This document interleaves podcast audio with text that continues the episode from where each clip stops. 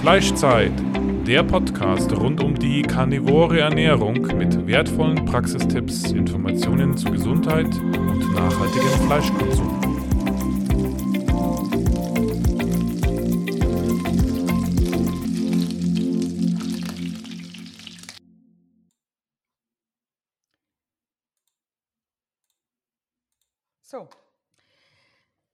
Willkommen zu einer weiteren Folge des Fleischzeit-Podcasts. Wir haben heute Yvonne zu Besuch. Ähm, Yvonne ist 42 Jahre alt und eine wahre Autodidaktin im Thema Schilddrüse und Hashimoto, also eigentlich ein lebendes Lexikon, könnte man auch sagen.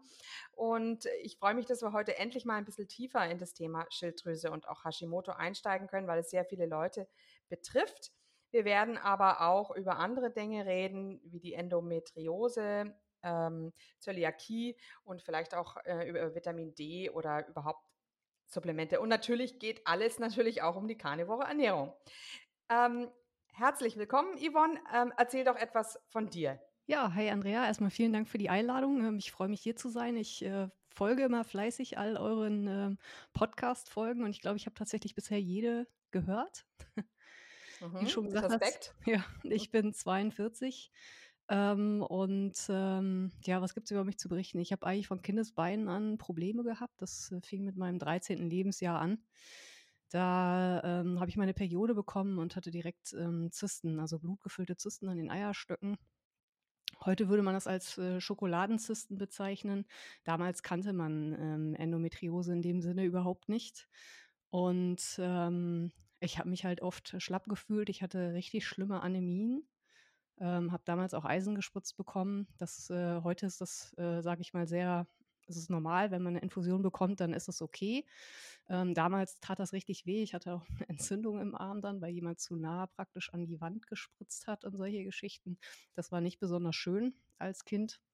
Und eine Lösung gab es auch nicht wirklich dafür. Entweder man hätte diese Zysten halt wegoperiert ähm, davon hat man dann abgesehen, glücklicherweise. Da sind andere, glaube ich, deutlich eher betroffen gewesen. Aber mit so einem jungen Mädchen ähm, hat man das dann damals nicht machen wollen, hat mir aber direkt Hormone äh, gegeben, damit mhm. die entsprechend abbluten. Ähm, das hat mehr oder minder funktioniert. Ehrlicherweise ähm, habe ich die Dinge immer wieder gehabt. Ich habe ungefähr ein Jahr, ein Jahr lang fast durchgehend meine Periode auch gehabt damals. Ähm, weil das nicht so richtig in den Griff zu bekommen war. Und das hat mich tatsächlich mein Leben lang begleitet. Also ich habe erst, ähm, es ist deutlich besser geworden, als ich 2014 aufgehört habe, Gluten zu essen. Also wirklich strikt glutenfrei gegangen bin, auch ohne Ersatzprodukte und solche Sachen.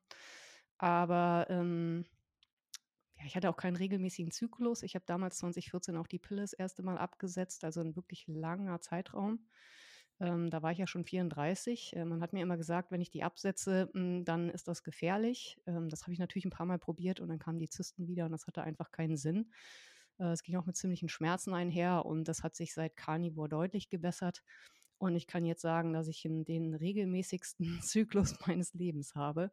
Ähm, das schwankt zwischen 26 und 30 Tagen. Das ist schon eine große Range. In der Regel sind es irgendwie 27 Tage. Und äh, das fände ich schon sehr famos, weil ich ähm, alles mögliche andere natürlich auch probiert habe. Ähm, mir wurde angeraten, mit Progesteron zu experimentieren und war da in ärztlicher Betreuung und so. Und das hat halt alles nicht so wirklich funktioniert. Und mit der karnivoren Ernährung ist das, hat sich das eingependelt. Mhm. Ja. Ging das ähm, dann sehr schnell? Also, wie lange machst du die karnivore Ernährung schon? Etwas mehr als drei Jahre jetzt. Ja. Mhm. Und wie lange hat es dann gedauert, bis sich das gut eingependelt hat? Weil es gibt ja auch lange. Leute, die sagen, dass sie mit der karnivoren Ernährung erstmal weniger Periode haben. Ähm, ja, das kann ich ja. nicht sagen. Also ich habe halt, ich meine, ich bin ähm, Hashimoto-Patientin und ähm, das spielt ja alles zusammen. Also das endokrine System, das Hormon, die Hormonsysteme, die hängen zusammen. Und ich muss sagen, ich habe bei Carnivore halt Phasen durchlaufen. Ähm, Hashimoto wurde auch erst 2016 diagnostiziert. Ähm, mir ging es ja schon vorher unfassbar schlecht. Äh, habe nichts mehr verdaut. Ähm, alles kam unten so raus, wie ich es oben reingeworfen habe, wortwörtlich. Ähm, mhm. Und mit der karnivoren Ernährung habe ich Phasen durchlaufen. Die ersten 52 Tage waren die Hölle, obwohl ich eher von einer ketogenen Ernährung kam. Ähm, also ich war unfassbar schlapp, mir war schwindelig. Hatte typische Symptome von, von Schubgeschehen von Hashimoto, also eine Druck auf der Schilddrüse, Halsschmerzen, obwohl ich nicht krank war, Muskel- und Gelenkschmerzen ähm, und solche Sachen. Und ähm, ich habe auch einfach das Fett nicht richtig verdaut und bin halt direkt mit dieser hm, Keto-Variante eingestiegen. Ähm, das ist aus meiner Sicht dann auch einfach also es kommt auf die Person an, aber ich würde keinem raten, das so zu machen, selbst wenn ich von Keto komme. Meine Erfahrung ist, dass man sich erstmal ein bisschen an das Protein auch gewöhnen muss. Das ist am schwersten verdaulich eigentlich. Ähm, und ähm, es lohnt sich so ein bisschen, ähm, ja, tatsächlich mit dem, mit dem Fokus auf, ich esse jetzt erstmal Fleisch äh, zu starten. Und für mich war dann auch wichtig, ähm, am Ende halt nicht so viel zu essen, weil ich kam ja, ich kam zwar von einer ketogenen Ernährung, aber wenn man noch äh, Gemüse gegessen hat, dann ist dieses Volumen, ähm, was man gewohnt ist, das ähm, passt einfach nicht zusammen und man isst nach dem Volumen, was man kennt. Und ähm, ja, das war halt einfach ein Problem. Und dann habe ich da rumexperimentiert mit Makros und welche Fleischsachen. Ähm, ich habe jetzt eher Ruminant Meat gegessen, das heißt eher Gra äh, Tiere, die grasen, also mhm. äh, Kühe, ähm, Lämmer, also Lammfleisch, keine ganzen Kühe und keine ganzen Lämmer, sondern Lammfleisch und Kuhfleisch. Ähm, Wild eher seltener und äh, habe auf Schwein verzichtet ähm, und auch auf ja, vor allem geräucherte Sachen. Ähm, Fisch habe ich ähm, seltener gegessen und habe mich dann da so langsam rangetastet. Und das war, glaube ich, auch gut so. Und auch mein Blutzucker hat verschiedene Phasen durchgemacht, muss ich sagen. Ähm, viele stieren ja auf diese Ketone. Das heißt, die waren am Anfang bei mir unfassbar hoch, also bis zu 7 Millimol je Liter. Mhm. Ähm, und die, der Blutzucker war ähm, sehr, sehr niedrig, teilweise unter 60 Milligramm je Deziliter. Und ähm, das hat insgesamt, war, hat mein Körper das einfach nicht auf die Kette bekommen. Und dann habe ich gewechselt zu einer eher ich sag mal so 50-50 Diät, also 50 Prozent äh, Programm gemessen an Fett und 50 Prozent Eiweiß. Und das hat dann besser funktioniert. Da konnte ich dann auch wieder aus den Augen gucken. Und ähm, da hat sich mein Körper da so ein bisschen dran gewöhnt. Da sind natürlich die Ketone weggegangen. Ähm, mein Blutzucker ist angestiegen. Und da gab es dann auch eine ganze Phase, ähm, in der mein Blutzucker richtig hoch war. Also morgens mhm. 126 Milligramm je Deziliter war, war ähm, Usus sozusagen. Ähm, und äh, ich glaube, dass es auch nicht so untypisch ist. Und ähm, Ketone bei 0, irgendwas, je nachdem, wie viel ich gegessen habe. Ähm, und dann habe ich immer wieder versucht, Fett zuzuführen, was erstmal dazu geführt hat, dass äh, mein Blutzucker einfach stetig oben geblieben ist, obwohl ich moderates Eiweiß dann äh, auch gegessen habe. Ich glaube, das liegt am Insulinhandling oder generell an den am Glukosehandling. Ähm, und ähm, genau, diese Phasen habe ich äh, überwunden und esse jetzt eher, ja, manchmal 80, 20, 70, 30. Sicherlich gibt es auch Tage, an denen ich 60, 60, 40 esse, so wenn man Verhältnis Fett zu Protein sieht. Das schwankt so ein bisschen. Ich bin jetzt jemand, der eher hohe Ketone auch hat ähm, mhm, und versucht die, ja, also kann schon mal bis 4, 8 gehen. Ähm, mhm. Ich versuche die runterzudrücken. Das wird jetzt auch immer besser. Das ist für mich so die letzte Phase. Ähm, und ähm, genau, ähm, das funktioniert eigentlich soweit ganz gut. Das Problem an hohen Ketonen ist einfach, dass man davon äh, ziemlich müde werden kann. Ähm, und äh, Ketone schwimmen halt im Blut. Es gibt keinen Speicher dafür, zumindest kennt man per se jetzt erstmal keinen. Glucose kann man speichern, das ist ein anderes, äh, man hat da ein anderes ähm, andere Prozesse. Und wenn Ketone halt hoch, äh, so hoch sind im Blut, ähm, dann kann man davon ausgehen, dass man die nicht nutzt und dass das halt eigentlich zu viel ist. Wenn man so auf die Paläomediziner Sachen hört, dann äh, sagt man so zwischen ja, 2,5 bis maximal 3 ist, äh, 2,5 ist so eher das Optimum. Ähm, kommt natürlich drauf an, wann man am Tag misst. Mit dem Dorneffekt morgens äh, können die natürlich auch schon mal bei 1 irgendwas liegen. Also wenn man mit diesem mhm. Cortisol-Peak morgens aufwacht, das ist ja auch logisch, der mobilisiert Fette und Glucose, ähm, einfach damit man wach wird und auch Energie zur Verfügung hat. Ähm, da können die dann auch schon mal äh, niedriger liegen. Mhm. Ja, ja, ja. Ja, das heißt also, ähm, ähm, du bist eben ein bisschen auch ähm, eine ja, Anhängerin, möchte ich nicht sagen, aber du denkst schon auch, dass PKD ganz gut ist. Ähm, zumindest was das, was das Fett- und Eiweißratio anbetrifft. Wie ist es denn mit den Mengen, die du da dann eben konsumierst? Ja, also ähm, ich glaube, dass ähm, PKD ähm, auf jeden Fall ein guter, guter Ansatz ist.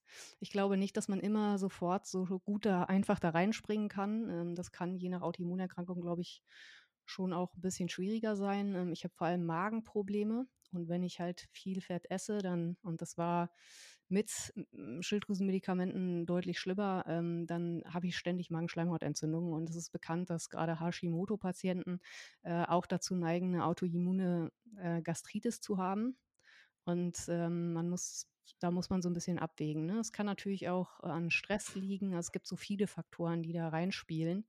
Äh, wenn man sein, also genereller Stressor fürs Immunsystem ist halt Stress, woher dieser Stress dann auch immer kommt ähm, ist bei jedem sicherlich ein bisschen anders gelagert. Ähm, das kann durch Unverträglichkeiten kommen, das kann durch psychologischen Stress kommen, das kann durch Übertraining kommen oder weil man sich einfach zu viel vornimmt und meint, man muss dies, das und jenes noch machen und macht das auch. Ähm, es kann von Nährstoffmängeln kommen und so weiter, von anderen zugrunde liegenden Krankheiten. Das ist sehr relativ. Aber Stress, äh, wenn das Immunsystem getriggert ist und man hat eine Autoimmungastritis, dann wird man natürlich auch ähm, seinen Magen angreifen. Und äh, dann hat man halt Probleme einfach. Ähm, kann man sich ja vorstellen, entzündeter Magen, man packt da Fett drauf, das ist nicht so der Hit. Ja, ich mhm. habe da erst jüngst ein Beispiel gehabt bei einem aus meinem Coaching, ähm, der hat festgestellt, dass er durchs Joggen, ja. also unmittelbar nach dem Joggen, hat er ähm, nicht nur teilweise Sodbrennen gehabt, sondern auch ähm, eben so ein Räuspern und ähm, das Gefühl, dass er immer wieder, wieder ein bisschen hüsteln muss. Also es war im Grunde alles, ich habe mir das jetzt auch ein bisschen so überlegt, dass es vielleicht auch eine gewisse Histaminausschüttung war, die dann da dazu geführt hat. Ähm, aber es ist auf alle Fälle Cortisol ähm, bedingt gewesen, ähm, dass da im Grunde dann die Anzeichen, obwohl er sonst absoluter strikter Carnivore ist, ähm, dass da im Grunde die Symptome von der Autoimmunerkrankung einfach aufgeflammt sind durch diesen Stress. Ja, man muss halt aufpassen mit Laufen. Ähm, das ist bekannt. Es gibt Studien dazu. Da hat man halt Sportler untersucht. Ähm, und äh, Laufen, also wenn man das intensiv betreibt und vor allem Langlauf sozusagen, ähm, äh, also wenn man fünf, zehn Kilometer und das jeden Tag, jeden zweiten Tag macht, das hält das Cortisol genauso gut hoch wie Tassen, wie eine Tasse Kaffee oder sogar mehr. Und man weiß, wenn man eine Tasse Kaffee trinkt, dann erhält das Cortisol so ungefähr fünf Stunden. Also ist natürlich je nach jeder verstoffwechselt das anders, aber um mal eine mm, ungefähre Vorstellung davon zu haben, was das heißt. Und ja. Aus, Ausdauersport ähm, führt halt einfach dazu. Während äh, Kraftsport zum Beispiel nur einen kurzen Peak hat und dann äh, geht das wieder zurück, es sei denn, man betreibt halt Übertraining, ähm, dann ist man, ist es dasselbe in Grün. Ja, da gibt es das Buch ähm, Eat Meat, Stop Jogging.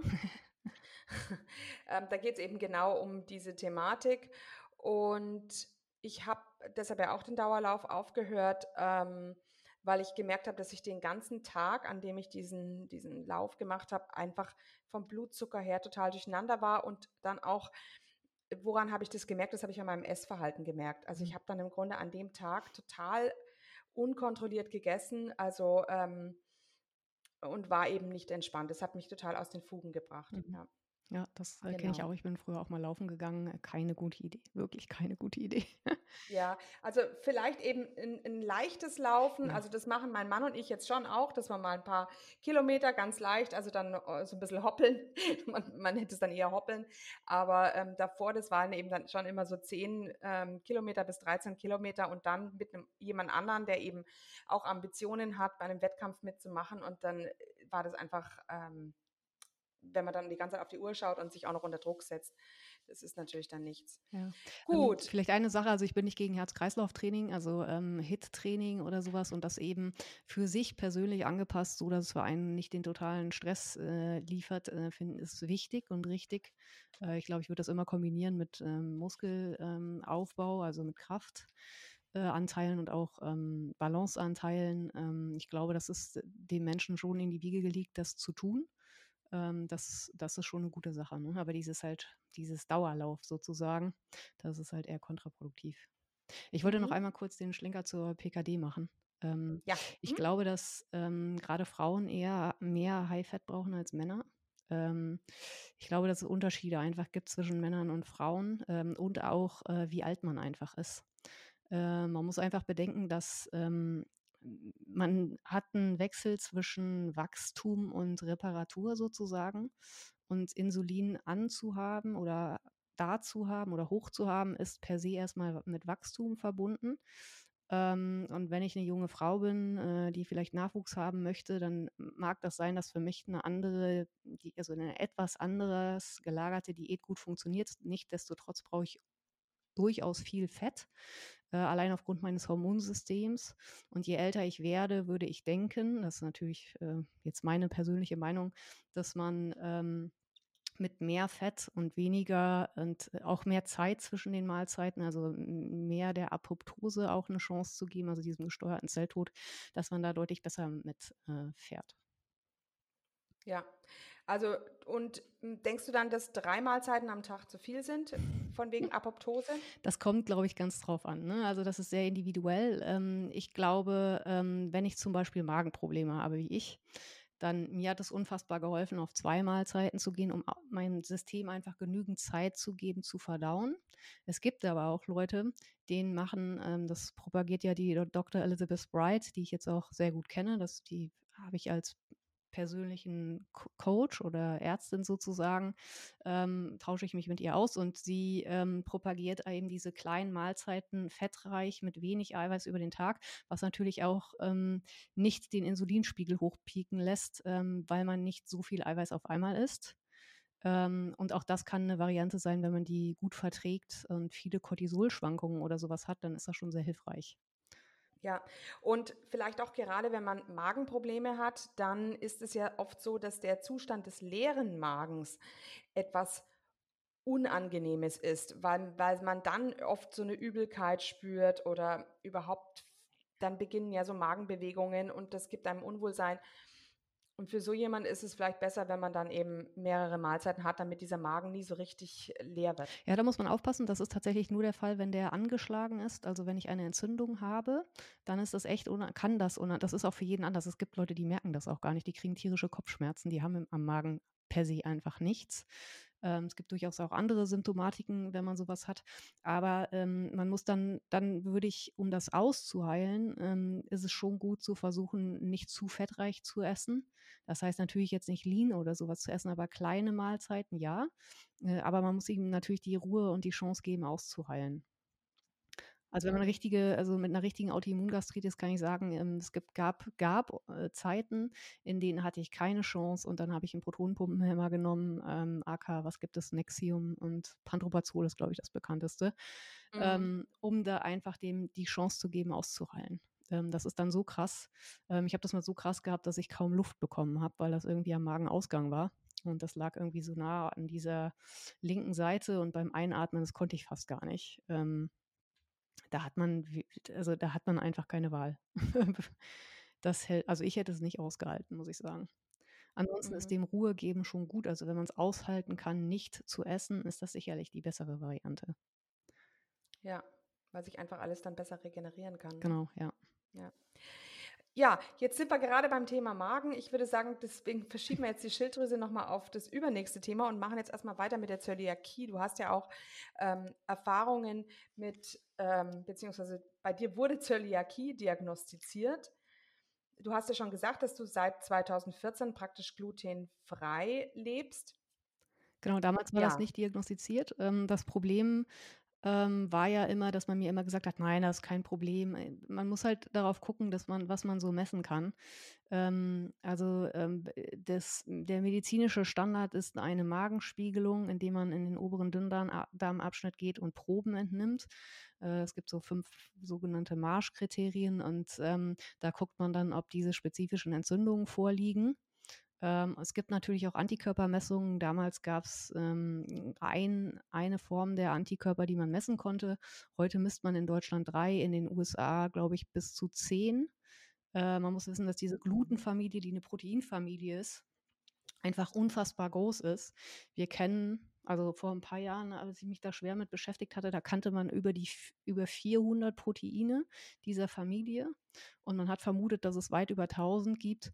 Und wenn man gegen ein paar davon Antikörper messen kann, ist das sehr relativ und deshalb ist es auch, glaube ich, ich weiß nicht, ob das der Hauptgrund ist, aber deshalb ist das als Kriterium auch nicht ausreichend, sondern man macht diese Spiegelung. Diese Spiegelung, muss man wissen, hat den Nachteil, also erstens muss man Gluten gegessen haben über einen Zeitraum, äh, am besten so drei Wochen, äh, um das überhaupt diagnostizieren zu können, weil wenn man das strikt nicht isst, heilt das Ganze ähm, ab. Man macht dann, äh, man macht praktisch seine Darmzotten kaputt. Und wenn man sich diese Oberfläche anguckt, dann sieht die eher glatt aus bei Zöliakie-Patienten und normalerweise hat die eine ganz starke Struktur. Das wäre so eine Sichtdiagnose sozusagen. Und dann nimmt man Proben, um das zu bestätigen. Das Problem an den Proben ist einfach, dass man äh, auch in tiefer liegenden äh, Schichten Entzündungen haben kann, ähm, die man nicht messen kann, weil wenn man da Proben nehmen würde, würde der Mensch verbluten. Das heißt, mhm. aus meiner Sicht lohnt es sich A, immer einen Auslassversuch zu machen und den auch mindestens drei bis vier Monate, gerne auch sechs Monate durchzuhalten und zwar sehr strikt. Und da würde ich auch ähm, diese ganzen Pseudogetreide einfach mit ausschließen, weil das oft äh, miteinander einhergeht. Also ich vertrage sie überhaupt nicht. Diese ähm, Lektine ist der Oberbegriff. Ähm, da gibt es ganz viele unterschiedliche, aber ähm, ich vertrage nichts von diesen Sachen. Also Quinoa, Hafer, weiß der Geier was, ist eine absolute Vollkatastrophe für mich. Ich glaube, dass es vielen so geht. Ähm, und viele wissen mhm. nicht, dass man mit, also wenn man über Gluten redet, dann sollte man auch Sachen wie Mais und sowas einfach weglassen. Ähm, und es gibt überall Derivate davon, also da nicht Derivate ist der falsche Begriff, aber ähnliche Stoffe. Ähm, und da lohnt es sich auch darauf zu achten, dass man eben unverarbeitete Lebensmittel isst, wo sowas erst gar nicht vorkommen kann. Den anderen Punkt, den es da gibt, ist das Casein aus dieser Alpha, also von diesen Standard-Milchkühen ähm, mhm. das ähnlich wirkt wie Gluten. Ähm, und auch damit können Menschen einfach ähm, Probleme haben. Ne? Dann könnte man als Alternative A2, sogenannte A2-Milch nehmen. Die ist aber ähm, nicht so leicht zu bekommen, muss man sagen. Die Kühe geben nicht so viel Milch. Ähm, und ähm, ich glaube, in Bayern ist das eher, weil die können höhere Höhen ab. Und deshalb hat man sie dann ähm, eher so in diesen Bergregionen sozusagen. Ja, oder auch in Österreich. Ja, genau. genau. Ich glaube, kann man eventuell bei Schätze aus Österreich bestellen. Und wie ist es mit Ziegenmilch? Äh, die hat äh, Ziegenmilch und Schafsmilch haben auch ähm, ich, nicht gar nichts, aber ich meine kaum Alpha-1-Casein. Ähm, das äh, ginge auch. Ja, ja. Ja, aha. und ähm, bei dir hat sich das jetzt eben auch sehr, sehr gebessert, ne? Ja, also äh, strikt glutenfrei gehen war für mich ein Gamechanger. Ähm, ich muss sagen, ich habe dann äh, mit 13, also als dann dieses Drama anfing mit diesen Zysten und diesen ständigen Anemien, ein Jahr später habe ich ganz schlimme Allergien bekommen. Also ähm, hier Heuschnupfen nennt man das. Vor allem die mhm. Gräser. Und mhm. das hat man praktisch von Frühjahr bis Herbst. Und ich war mal froh, wenn ich aus dem Land war und habe natürlich ganz viele äh, Medikamente dagegen genommen, weil es fast nicht aushaltbar war. Das ist auch typisch. Also was, was man bei Zöliakie kennt, sind As Asthma-Probleme oder Unverträglichkeit von Gluten. Man muss ja nicht gleich Zöliak diagnostizierte Zöliakie haben. Man kann auch eine sogenannte nicht, es klingt sehr schräg, nicht glutensensitive Enteropathie haben. Dann ist man sensitiv auf Gluten bestätigt. Das ist eine Ausschlussdiagnose. Also wenn man lässt das aus und der Arzt sagt dann ja, diese Entzündungssachen, die ich da ein bisschen gesehen habe, die gehen weg und der Patient fühlt sich besser und dann hat man einfach eine Glutensensitivität. Und ähm, das, diese Allergie hat schlagartig aufgehört. Ich hatte nichts mehr und habe mich da ewig mit rumgeschleppt und es war wirklich grausam. Hm. Ja, ja. Ich glaube, da geht es vielen so mit dem Heuschnupfen. Dass das, du hast auch erzählt, dass du viel Halsschmerzen hattest ja. früher. Ja, hatte ich als Kind auch. Ähm, ich hatte ständig Kehlkopfentzündungen, wirklich schlimm. Ähm, auch Nasennebenhöhlenentzündungen, alles, was hier im Rachenbereich stattfindet, äh, war schon extrem. Ähm, ja, was hat man da? Hat man Standardsachen. Ne? Man hat ständig Antibiotikum gekommen, bekommen, ähm, weil es war wirklich richtig entzündet. Äh, ist natürlich auch nicht besonders gut äh, fürs mhm. Mikrobiom. Und ähm, ja, was, was als Kind hatte ich keine Ahnung von diesen Sachen. Habe ich ja, nicht ja. mehr. Also ähm, das habe ich nicht mehr. Ich glaube, ähm, da geht es vielen von uns so, dass wir da, also mein, mein, Sohn bemerkt das auch, dass seine Freunde eigentlich ständig krank sind, ja. Gut, das ähm, ist jetzt nicht ähm. unüblich als Kind, muss man sagen, weil man ja diese ganzen Infekte mitnehmen muss. Aber bei mir hat es gereicht und das finde ich total schräg, weil Kälte macht per se erstmal nicht krank. Das heißt, ähm, ich bin aber, wir sollten draußen bei Minusgraden äh, vom Sportunterricht rumlaufen. Und dann lag ich zwei Wochen lang flach äh, weil ich wirklich sofort hat sich alles entzündet. Ähm, es, aber eigentlich macht Kälte nicht krank, sondern es sind immer Bakterien oder Viren. Also es gibt auch nicht, äh, man kann nicht mit nackten Füßen draußen rumlaufen und davon Nierenbeckenentzündung bekommen. Das ist schlicht und ergreifend Blödsinn. Ähm, mhm. und es ist trotzdem erstaunlich einfach. Ne? Also mich hat es dann immer direkt erwischt. Also es scheint für mich schon ein Anzeichen dafür zu sein, dass es mit dem Immunsystem jetzt nicht so gut geklappt hat. Ja, ich denke, ähm, im Kindergartenalter ist es ähm, sehr normal und vielleicht auch in der Grundschule, dass man allerhand verschiedenste Erkrankungen auch durchmacht. Ja. Also da macht man ja auch verschiedene, eine ganze Palette. Ne? Also ähm, früher gab es ja bei uns die Windpocken oder jetzt die, ich auch, ja. Ähm, Hand- und Fußerkrankung oder man hat mal eine, mal eine Bindehautentzündung. Aber es ist ja doch so, dass in der Pubertät es einige Jugendliche gibt, die praktisch nur noch diese ähm, immer wieder eine, eine Erkältung haben mit diesen Halsschmerzen. Also wie du, wie du sagst, diese Lymphknoten, dass die geschwollen sind. Ja, ich glaube halt. Das, das ist, glaube ich, dann schon ein Zeichen, dass, ähm, dass das eigene Immunsystem einfach schwach ist. Genau, wir, unser Lifestyle, ähm, ich formuliere das jetzt einfach mal so, sackt ja auch. Also wenn man sich die Standardbevölkerung anguckt, äh, die hängen nur vor Bildschirmen, sind selten draußen an der Luft, äh, essen und trinken Müll wortwörtlich Müll, Energy Drinks, alles zuckerreich, ähm, alles verarbeitet. Da muss man sich nicht wundern, dass dann solche Immunsysteme auch einfach viel früher schlapp machen.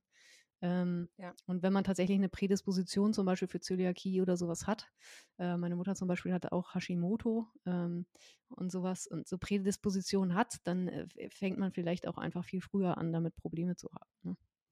Mhm. Ähm, Du hattest auch erzählt, dass du immer wieder taube Ohren hattest. Oh ja, das war ganz grausam. Ausgleich machen. Mhm. Also ähm, ich hatte, genau, also ich hatte keine Erkältung oder so, aber man kennt das typischerweise von Erkältung, dass man diese tauben Ohren bekommt. Ähm, das ist ein bisschen wie im Flugzeug sitzen, wo man Gegendruck erzeugt und dann geht das weg.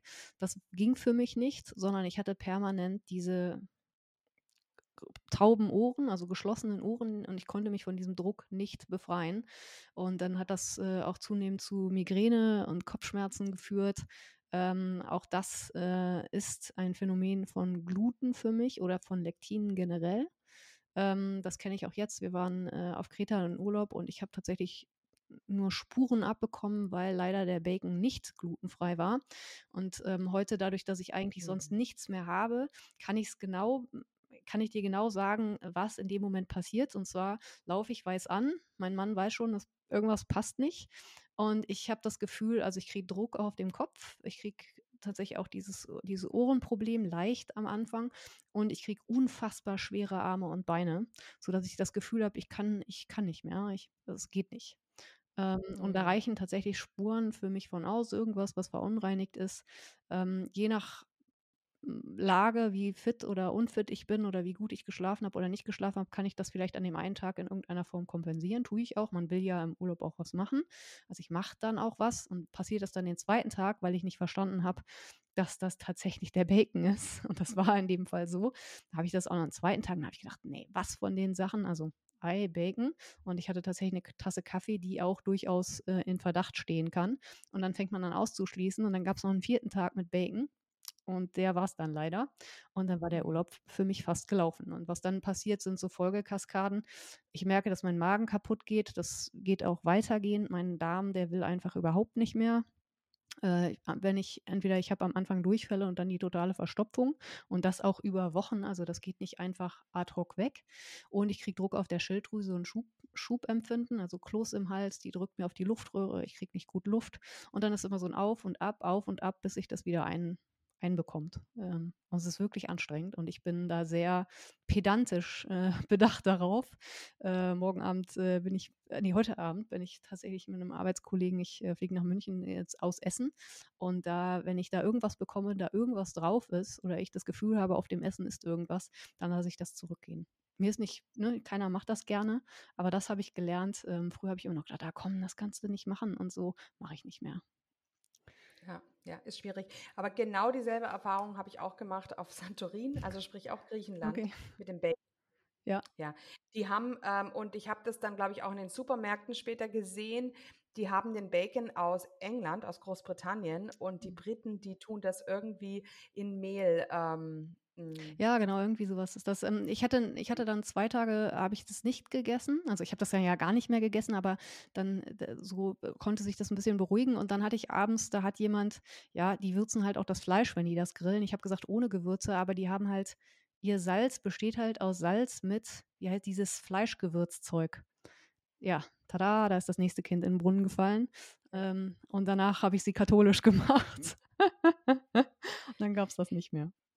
Ja, es ist schwierig. Wir haben jetzt, ähm, bin gerade am Überlegen, was war denn überhaupt unser letzter Urlaub? Ach so, unser, ähm, ähm, also wenn wir jetzt nicht, ähm, wenn wir unterwegs sind, sind wir, gehen wir immer mehr in Airbnb oder eben Ferienwohnungen und ähm, so dass wir uns immer selbst versorgen können, dass wir irgendwie schauen, dass wir oder oder auch in den in ein Apart-Hotel mit einer mit einer Küchenzeile oder so. Ähm, das Ja. Also, das machen wir ist schon es auch. ist einfach sehr Es schwierig, ist ja. nicht immer möglich. Ähm, und ich muss sagen, also, wenn man es gut genug vorbereitet ich schreibe die Hotels auch vorher an, ähm, äh, und, ähm, da das geht oft auch wirklich, wirklich gut. Was überhaupt nicht gut geht, sind diese morgendlichen Buffet-Geschichten. Da suchen wir uns dann was. Ähm, das haben wir jetzt auch gelernt, weil die da eine Kontamination zu vermeiden, ist fast unmöglich. Davon mal abgesehen, dass die natürlich auch, ähm, ihre wenn man Ei isst, diese vorbereiteten Sachen haben. Da ist Sojazeug und muss also irgendwelche Gewürzzeug mit drin. Die Spanier pimpen das ständig mit Milch. Ähm, das schmeckt fürchterlich süß, das ist nämlich gezuckerte Milch. Ist der da denke ich mir immer: „Wieso macht man das? Das schmeckt überhaupt nicht.“ Aber gut, wenn sie es mögen oder die die Herrschaften das mögen, die da zu Gast sind, dann ist das halt so. Aber da lernt man einfach, ähm, dann so die Wege, die man gehen kann oder sich halt ein Apartment zu nehmen. Ich muss sagen, in München, wo ich ja beruflich oft hin muss, da funktioniert das erstaunlich gut. Ähm, finde ich super. Und klar, wir fahren auch eher dahin, wo das gut funktioniert dann, muss man sagen. Ja, mhm. Ja, schön. Dann war Haarausfall bei dir immer ein Thema? Ja, klar, das ist jetzt ja auch nicht untypisch, äh, bei Hashimoto. Ähm, und zwar, ähm, hängt das also, ich bin mir nicht, äh, tausendprozentig sicher, aber, ähm, das, was ich jetzt auch, äh, durch andere mitbekommen habe, ist Haarausfall eher ein Zeichen von Überfunktion. Wie kommt das zustande? Also, wenn man die Schild also, wenn das Immunsystem die Schilddrüse angreift und man hat eben diese Schübe, in denen Schilddrüsengewebe zerstört wird, dann wird dieses in diesem Gewebe, das sitzt voll von Hormonen, die werden ad hoc freigegeben. Äh, und das ist das, was Hashimoto auch so ein bisschen unberechenbar macht, dass man immer zwischen Überfunktion und Unterfunktion in in den Phasen schwankt. Und ha das ist halt ein Riesenstressor und, ähm, das ist 'n typischerweise hat man dann Haarausfall. Und wenn man das ganze System nicht in den Griff bekommt, weil einem keiner sagt, man ist hat Probleme mit Lektinen und Gluten, äh, und so weiter und so fort, ähm, dann, äh, rennt man halt damit rum und hat ständig Schübe und auch ständig Haarausfall. Also, ist total Mhm. als Frau natürlich, äh, ätzend. Ähm, das hat Mhm. sich für mich aber ganz also, das ist eigentlich weg, außer ich war mit NDT überdosiert. Ähm, dann, äh, tauchte das wieder auf und da konnte ich dann auch, ähm, praktisch, ohne dass ich dann irgendwie messen gegangen bin, aber das einfach ein bisschen senken und dann zusehen, wie dieser Haarausfall, äh, aufhörte. Ein anderer Grund, Haarausfall zu haben, sind diese ganzen Mängel, die diese Leute haben, weil sie, ähm und ich dann damals auch, ähm, ich hatte halt immer schlechtes Eisen, ähm, schlechte Zinkwerte, ähm, schlechtes B12, also so die Klassiker irgendwie, äh, die man vielleicht dann auch mit, äh, Haarausfall in Verbindung bringen würde. Das kann man natürlich supplementieren, ähm, hat ehrlicherweise bei mir nie was gebracht und sehe ich auch nicht als sinnvoll an. Ich würde halt Fleisch essen. Okay. Ähm, ja, und Muskel und Gelenkschmerzen hattest du wohl auch immer wieder mit denen zu tun? Ja, also das für mich auch, ähm, wenn man nicht grade diagnostiziert ist irgendwie mit rheumatoider Arthritis und solchen Geschichten, ähm, dann ist für mich auch 'n typisches Zeichen, dass man, ähm ja, das kann von Unverträglichkeiten kommen, äh, aber sicherlich auch von schwankenden Schilddrüsen äh. Äh, ist eigentlich auch 'n Klassiker, ähm, und wirklich, wirklich unangenehm. Also, wenn man morgens aufwacht und eigentlich, äh, nicht wach ist und auch nicht kann und sich kaum bewegen kann und sich dann aufraffen muss, um aufzustehen. Wenn man aufsteht, denkt man, mein Gott, ähm, wie soll ich das den ganzen Tag aushalten? Typischerweise werden die dann aber im Verlauf, wenn man sich bewegt, besser. Das wäre halt bei Rheuma, also Patienten mit rheumatoider Arthritis einfach nicht so. Ähm, und gegen, äh, wenn man viel Stress dann auch einfach hat, dann wird, wird es wieder schlimmer. Oder man kann zum Beispiel dann nicht ähm, lange sitzen. Ähm, wenn man dann aufstehen will, dann ist das dasselbe. Äh, oder wenn man lange durch die Gegend gegangen ist, dass man dann so Fußschmerzen bekommt und so. Das wären auch so Unterfunktionssymptome. Ähm, mhm. Äh, auch taube, also ähm, hier einschlafende Arme, Beine, ähm, taube Bereiche. Ich hatte immer einen tauben Bereich am Oberschenkel. Ähm, das sind alles so Auswüchse. Ähm, man muss sagen, dieser Datis Karassian aus den USA, der sehr viel äh, forscht und auch zu Hashimoto gemacht hat, der nennt das das Hashimoto Web. Ich glaube, das trifft es ganz gut, weil das so viele Bereiche des Körpers betrifft, weil unsere, wir haben halt überall Rezeptoren äh, für das T3, äh, auch für T4, muss man sagen, vor allem am Herzen. Äh, ansonsten eher weniger, aber und ähm, das ähm, betrifft dann einfach jeden Bereich des Körpers. Das kann das Nervensystem betreffen, Muskel und Gelenk, Magen, Darm, ähm, Kopfschmerzen und so weiter und so fort. Ähm, und äh, ja, das, äh, das ist mit diesem Hashimoto-Web, finde ich, ganz gut umschrieben. Mhm, mhm. Ja, dann ähm, kommen wir doch jetzt auch mal auf deine ganze, äh, ja, deine ganze Geschichte der Schilddrüseneinstellung. Du hast vorhin schon ähm, den Begriff NDT genannt.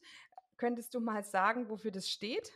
Ja, es gibt ja verschiedene Präparate, die man einnehmen kann, die in Anführungsstrichen die Schilddrüse ersetzen sollen. Ähm, das, der Klassiker ist halt das L-Tyroxin äh, was von verschiedenen Herstellern gibt, aber es ist ein synthetisches T4, was baugleich mit dem unseres Körpers ist. Und das ist das, was Menschen bekommen. Und da muss man sagen, kommen aber auch, zumindest aus ihrem Erfind Empfinden heraus, ganz viele Menschen erstmal mit zurecht. Ähm, und ähm, es gibt aber weitere Medikamente, auch in der klassischen Medizin, sage ich mal. Das wäre das äh, Novotyral. Das ist, wenn man nicht so gut ähm, in T3 umwandelt. Also T3 ist das aktive Schilddrüsenhormon. Das dockt an die Zelle äh, am Rezeptor an und äh, lässt dann sozusagen die Magie walten und ist äh, für alles Mögliche verantwortlich, aber vor allem äh, dafür, dass die Dinge halt eben entsprechend laufen, wie sie laufen sollen bei uns, also die Prozesse. Ähm, und ähm, das T4 ist der äh, Vorgänger von dem T3.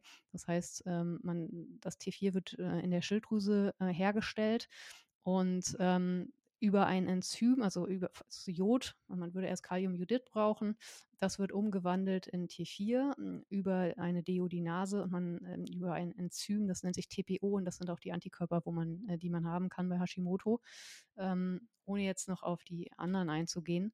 Und dann wandelt man das ähm, in der Schilddrüse, aber auch in der Peripherie, also Darm, Leber und so weiter in T3 um, in das aktive Hormon. Und wenn man Novotyral nimmt und beim, weil man dann eben nicht so gut in dieses T3 umwandeln kann. Es gibt mittlerweile Ärzte, die das dann auch erkennen und den Patienten dann eben eine Mischform geben. Da ist dann ein hoher Anteil T4 drin und ein kleiner Anteil T3. Und das wäre das erste Mischpräparat, was es da gibt. Das Verhältnis davon ist an die, den theoretischen Haushalt, Gesamthaushalt von T4 im Verhältnis zu T3 angelehnt vom Menschen. Ähm, ich meine, es wäre so ungefähr 14 zu 1, aber äh, weiß ich jetzt gerade nicht auswendig, ähm, das Verhältnis von T4 zu T3.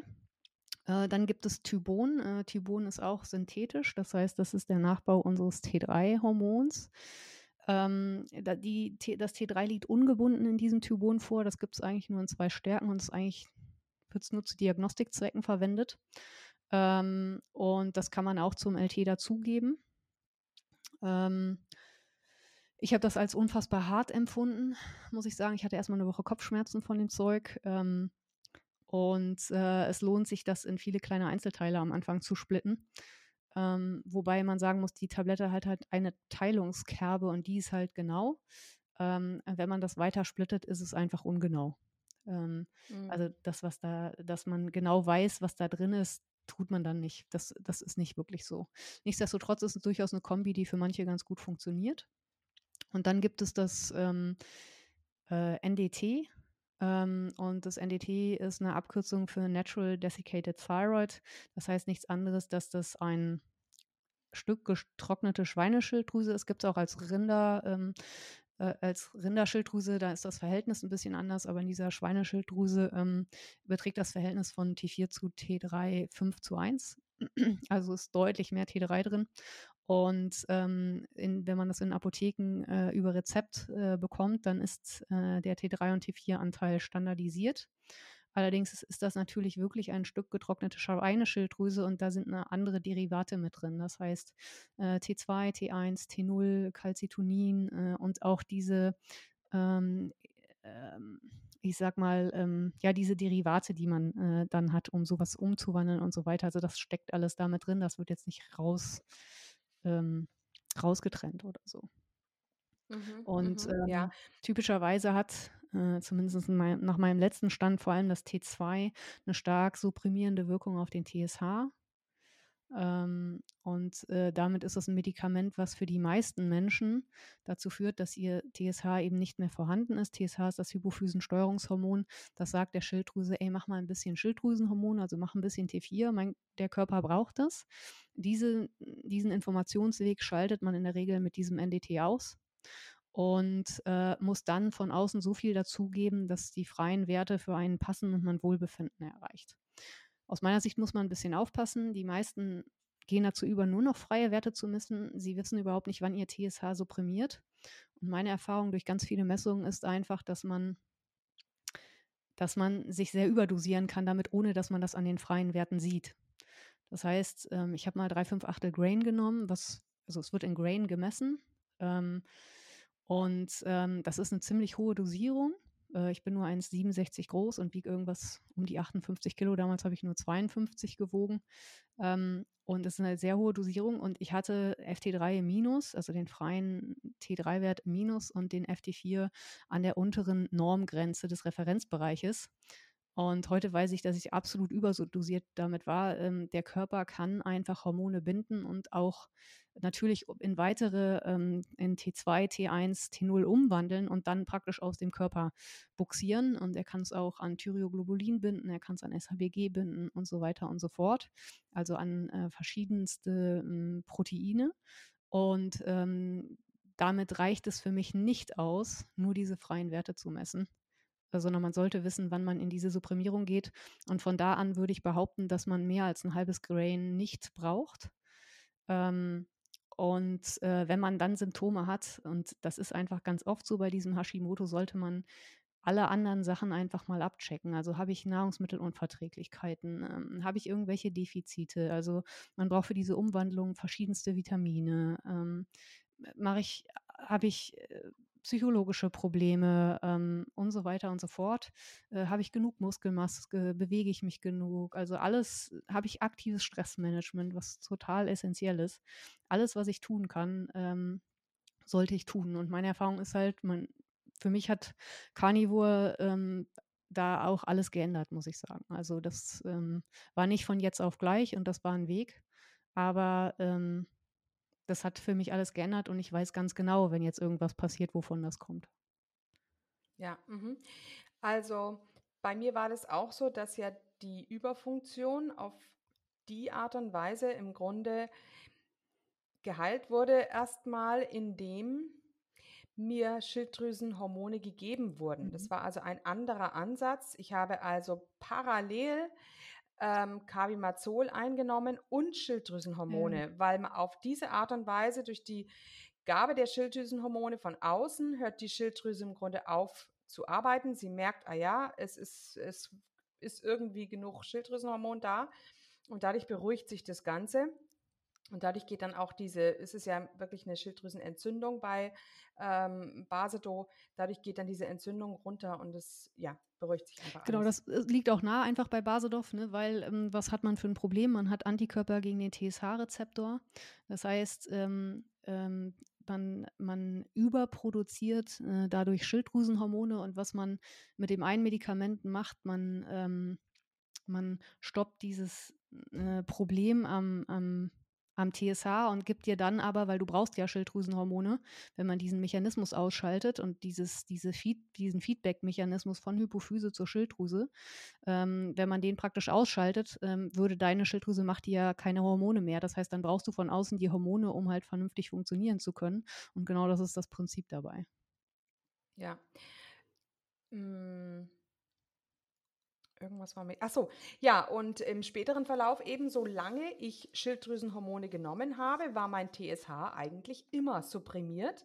Und erst als ich die Hormone abgesetzt habe, ähm, ist der, ähm, der TSH-Wert hochgegangen. Genau, mit, also, mit L-Tyroxin? Mit L-Tyroxin, Mhm. ja. Mhm. Okay. Ich kannte damals nichts anderes, ja. Ja, Mhm. also es gibt Patienten, bei denen supprimiert der TSH sehr schnell. Ich glaube, dass das Menschen sind, die unfassbar gestresst sind.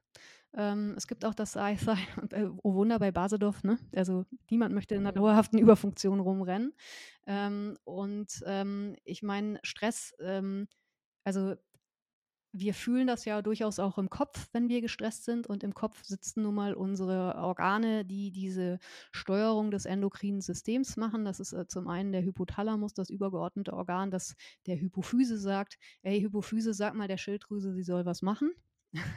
und dann hängen da dran äh, an diesem endokrinen System und ähm, die, die, Hypophyse macht ja nicht nur Steuerungshormone für die Schilddrüse, sondern auch für die Eierstöcke, für die Adrenals, also für die Nebennieren und die Nebennierenrinde.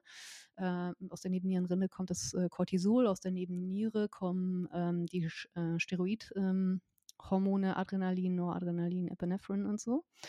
Und ähm, die, ähm, diese Verbindung, und das ist auch der Grund aus meiner Sicht, warum es äh, total schlecht ist und was bei ganz vielen Leuten ein großer Hebel ist, psychologischen Stress zu haben. Also da kann man immer ansetzen und das wird einem immer helfen und es wird immer ein Riesenhebel sein. Ähm, weil ich meine, dass diese Steuerung kommt vom Kopf und dann geht sie durch bis zu den ganzen Organen. Das ist wie so ein Wasserfallprinzip. Wenn ich totalen Stress habe, dann habe ich viel Adrenalin erstmal und dann äh, geht das weiter, beeinflusst die Schilddrüse und am Ende die Sexualhormone.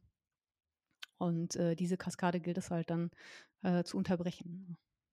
Ja, und ich könnte mir aber auch vorstellen, dass ähm, die Cortisolausschüttungen auch von der Ernährung abhängen.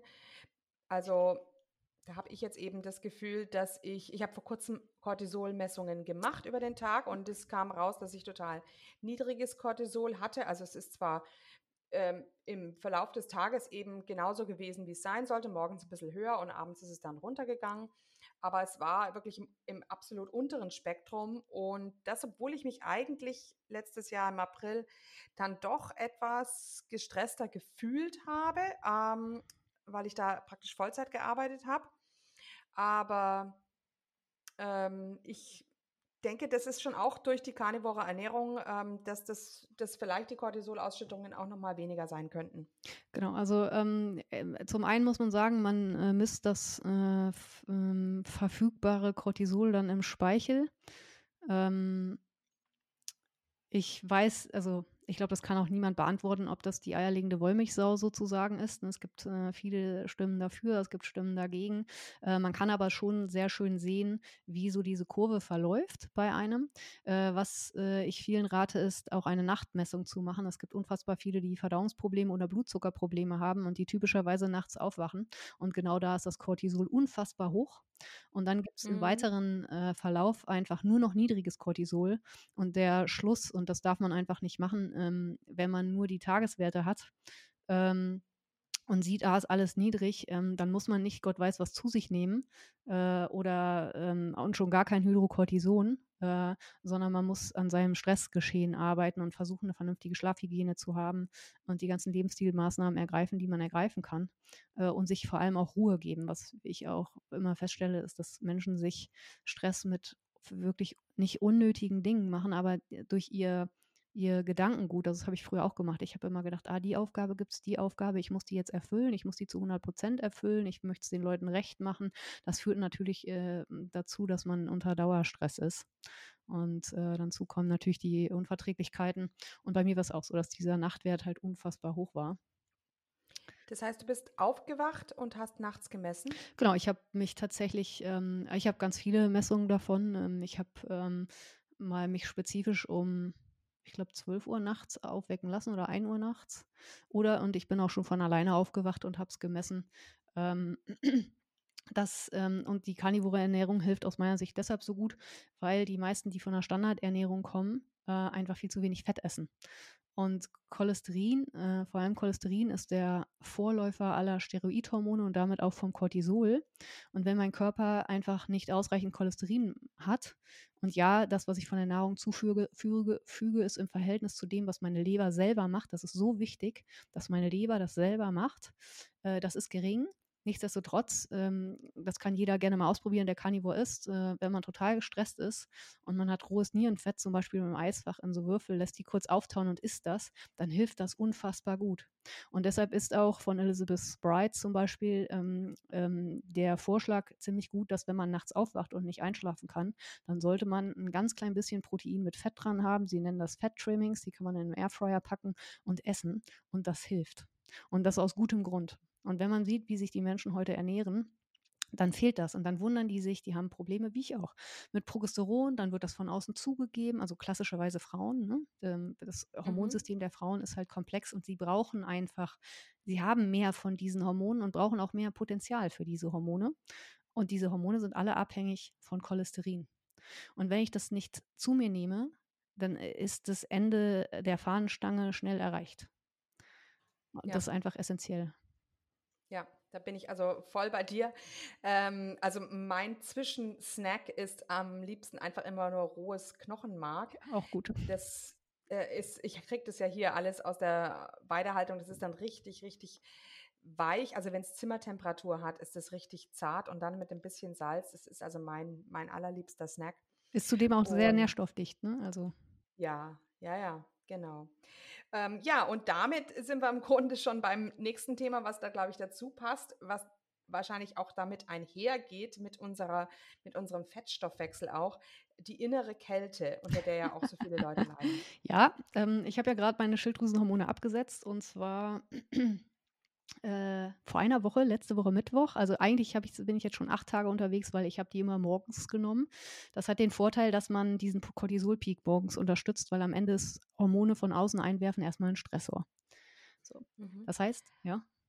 Ja, ähm, sag doch mal, wie groß deine Schilddrüse ist, weil das ist ja auch bei dir sehr, sehr. Ähm, ja, meine ist 2,5 Milliliter groß. Ähm, es, äh, ich bin diagnostiziert worden mit, ich glaube, 3,7 Milliliter.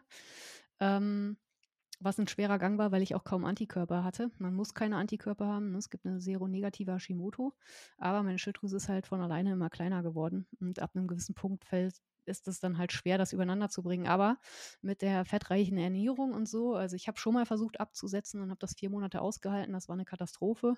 Also ich hatte Gangprobleme, kaum Kraft, ähm, habe mich halt auch zurückgelehnt, habe nicht so viel gemacht. Ähm, mir ging es überhaupt nicht gut und nach vier Monaten habe ich dann also das erste Absetz, initiale Absetzen war super, weil ich mich befreit gefühlt habe von den Schilddrüsenhormonen, aber nach vier Monaten bin ich wortwörtlich vor die Wand gelaufen. Ich bin gespannt, wie das Experiment jetzt ausgeht, aber es ist allein schon, man säuft ja erstmal total ab. Ich komme aus einem supprimierten TSH. Ähm, der war auch äh, nach drei Tagen noch supprimiert. Mein FT3 war schon im Minus, mein FT4 am unteren Rand. Und dann läuft man in dieses Loch rein, bis dieser TSH hoch, richtig hochkommt und die eigene Schilddrüse wieder anfängt, was zu machen. Und 2,5 Milliliter ist bestimmt eine Herausforderung. Ich bin mal sehr gespannt. Und das wirklich nur, ja. nur durch, muss man, also was heißt nur? Also ich habe meinen Lebensstil natürlich drastisch geändert. Ich achte auf unfassbar viele Sachen, die man machen kann. Aber ähm, Carnivore ähm, für mich äh, hat auf jeden Fall da einen riesen, einen riesen Anteil dran. Wer hat dir denn überhaupt da die Bestärkung gegeben, dass es überhaupt möglich ist, mit so einer kleinen Schilddrüse noch ähm, ausreichend Schilddrüsenhormone zu produzieren. Irgendjemand muss dir das ja. Nö, Versuch macht klug. Ach so, okay. Weil ich habe jetzt eben, ähm, da habe ich auch schon mal was mitbekommen, eben, dass gerade Paleomedicina jemanden dazu geraten hat, äh, komplett aufzuhören mit den Schilddrüsenhormonen, der auch so eine kleine Schilddrüse hatte. Ähm, und diejenige Person hat es aber nicht gepackt. Ja, ich glaube, es nochmal, also ich glaube, Ernährung ist eine Riesensäule Und ich glaube, dass ähm, viele Sachen damit reinspielen. Also ähm, man muss sagen, was habe ich denn über die Zeit gemacht? Ich habe mich von meinem Ex-Mann getrennt. Ich war in einer unglücklichen Ehe.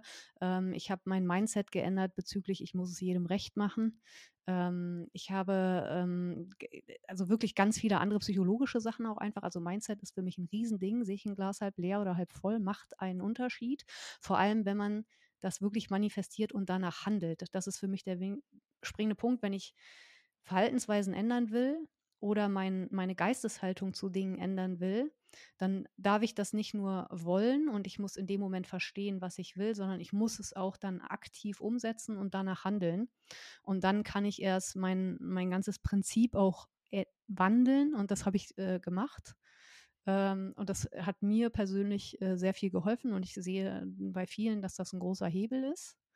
Ähm, also hm, es gibt ja die unterschiedlichen Ängste, die man hat. Angst, äh, entweder unfassbar krank zu werden, äh, Krieg, es gibt Krieg, ähm, oder dass man Angst vor Jobverlust, äh, Angst vor nahestehenden Angehörigen, dass, mein, dass meinem Kind nicht gut geht und solche Sachen. Und ähm, ich glaube, dass man da mit einem besseren Mindset auch, ähm, man kann dann auch anderen mehr helfen. Also man tut sich immer gut daran, sich selbst zu hinterfragen und zu schauen, ähm, was, was, was was für einen Sinn ergibt das, was ich mache, ja. Jeden Tag rumzulaufen und zu denken, ha, wenn ich jetzt mir eine Stunde rausnehme, ich kann im Homeoffice sitzen, ich kann mir eine Stunde nehmen und mittags rumlaufen und vielleicht mal eine Telefonkonferenz auf meinen Ohrhörern mithören und parallel aufs Handy schauen, muss ich dann Angst haben, meinen Job zu verlieren, mache ich was falsch äh, oder so und diese Sachen ähm, in Einklang zu bringen und zu verstehen, dass man mit allem, was man tut, auch eine super Leistung bringen kann und dass es völlig okay ist. Und diese Ängste zu überwinden, kann für manche maßgeblich einfach sein. Oder ja, oder auch aus einer Beziehung auszubrechen, die einem nicht gut tut. Ähm, hm. ja, ja, aber, genau. Ja. Und ja, jetzt kommen wir eben nochmal noch mal zurück auf diese innere Kälte. Ja, innere Kälte, super, danke. Habe ich schon wieder vergessen. Nee, kein Problem. Innere Kälte, genau. Ich habe mich ja ein bisschen abgelenkt. Ich habe hab abgesetzt und ähm, ich kannte das schon von Kindesbeinen an. Ich habe ähm, eigentlich innerlich so gefroren und da half es auch nicht, dann irgendwie Socken anzuziehen oder Sachen anzuziehen. Ich war innerlich kalt und ich glaube, das ist der, der, die Unterscheidung. Ähm, und habe dann äh, vor so einem Heizöfchen im Badezimmer morgens schon gesessen, also schon als Kind. Ich glaube einfach, dass Lektin und Gluten bei mir der Ausschlag äh, das Schlimmste waren. Ähm, ich muss sagen, seit ähm, das war schon deutlich besser auch vorher. Ich war der völlige Carb-Addict, ähm, hatte dann mal Keto eine ganze Zeit ausprobiert, das hat nicht funktioniert. Ähm, das kann man ja auch so und so gestalten, Keto muss man sagen. Ähm, und dann war ich wieder der Carb-Addict. Mir wurde immer gesagt, ja, isst den ganzen Tag, ist egal. Ich wurde immer dünner davon, weil ich ja dünn war, wurde mir immer gesagt, du musst mehr essen. Und ähm, das habe ich auch getan und hat das eigentlich immer schlimmer gemacht. Und obwohl ich ähm, ich sag mal, AIP-lastig, also nach dem Autoimmun-Paleo-Protokoll. Ich habe Lektine ausgeschlossen und so. Da drin innerhalb dessen aber sehr carblastig gegessen und vor allem ohne, ähm, ohne Fleisch, weil ich es zusammen nicht verdaut habe. Und da ähm, war es aber trotzdem schon so für mich jetzt, dass mit einer einigermaßen guten Schilddrüseneinstellung meine Wärme deutlich besser war und diese innere Kälte nicht so oft da war. Was der absolute Game, Game Changer ist, muss man ganz klar sagen, wenn man ähm, fettlastig Carnivore ist, dann ist diese Kälte eigentlich praktisch nicht mehr vorhanden. Das heißt, ähm, es gibt gleich noch einen, einen Aber. Äh, das heißt, ich habe vor drei Tagen, glaube ich. Äh, und das mit abgesetzten Schilddrüsenhormonen bin ich morgens bei zwei Grad ähm, mit, nicht lachen, mit Badelatschen und dann habe ich halt keine Socken da drin an und Leggings und T-Shirt draußen an die äh, Papiertonne gegangen und hatte hier so ein paar Sachen, die ich da drin zerf sozusagen zerpflücken musste und habe da eine Viertelstunde gestanden bei zwei Grad und es war mir total egal. Es hat nichts gemacht. Ich habe keine Schilddrüsenhormone, ich habe abgesetzt, bin total abgesoffen und es hat nichts gemacht. Jetzt kommt das Aber wenn ich total gestresst bin, und das kann ich auf viele verschiedene Arten machen, ich kann hingehen und ähm, zwei Tassen Kaffee trinken, weil ich, weiß ich nicht, nicht gut geschlafen habe und morgens nicht aus dem Quark komme und den ganzen Tag irgendwelche Meetings habe, die ich durchstehen muss und denke, ich kann dann mit Kaffee kompensieren. Dann, ähm, dann reicht das aus, um so einen Stress zu erzeugen, dass ich dann bei 20 Grad Zimmertemperatur, hier, ich stehe an meinem Schreibtisch sehr oft, dass ich da stehe und anfange richtig zu frieren und das auch über einen langen Zeitraum, nämlich solange dieses Cortisol präsent ist, das nicht richtig hinbekomme. Ich kann dann hingehen und äh, fettreich essen und mich hinlegen oder hinsetzen und ausruhen. Dann wird das irgendwann besser, aber der Effekt hält schon ziemlich lang an und das ist auch ein Zeichen, dass halt Koffein äh, ein echter Stressor ist. also Mhm. Stress spielt Mhm. da eine, ähm, auf jeden Fall eine Riesenrolle. Ja, ja. Interessant. Mhm. Ähm, jetzt hast du vielleicht noch äh, eine letzte Sache. Du hast auch mit Blähbauch immer wieder zu kämpfen gehabt. Ähm, Laktoseunverträglichkeit, Fructoseunverträglichkeit. Ja, was kannst du denn da vielleicht noch dazu sagen? Ja, es ist ja typisch äh, für Hashimoto-Patienten, wenn man in Unterfunktion rutscht, dann läuft alles nicht so rund, sage ich mal. Und dann gibt es Leute, die haben unterschiedliche Schwachstellen. Also meine Schwachstelle ist das Magen-Darm-System. Ähm, ich hatte sozusagen eine Mischung aus Verstopfung und Durchfall. Und ähm, äh, ich habe, weil mir von einer Ärztin geraten worden ist, ähm, ähm, das Fleisch und Fisch, Fleisch und Fisch nicht zu essen, weil ich hatte Clostridien in so einem Darmcheck. Die waren ziemlich hoch und ähm, ich habe das auch nicht gut mit Gemüse verdaut. Und da war der Bösewicht eben immer Fleisch und Fisch. Und da habe ich eine ganze Zeit, ich glaube zwei Jahre oder so, eigentlich praktisch fast Nee, nicht fast. Ich habe vegan gegessen. Hatte Dauerhunger, habe natürlich sehr karblastig gegessen. Und ähm, die, da, ähm, die Blähbäuche hatte ich vorher auch schon, aber da war es echt extrem.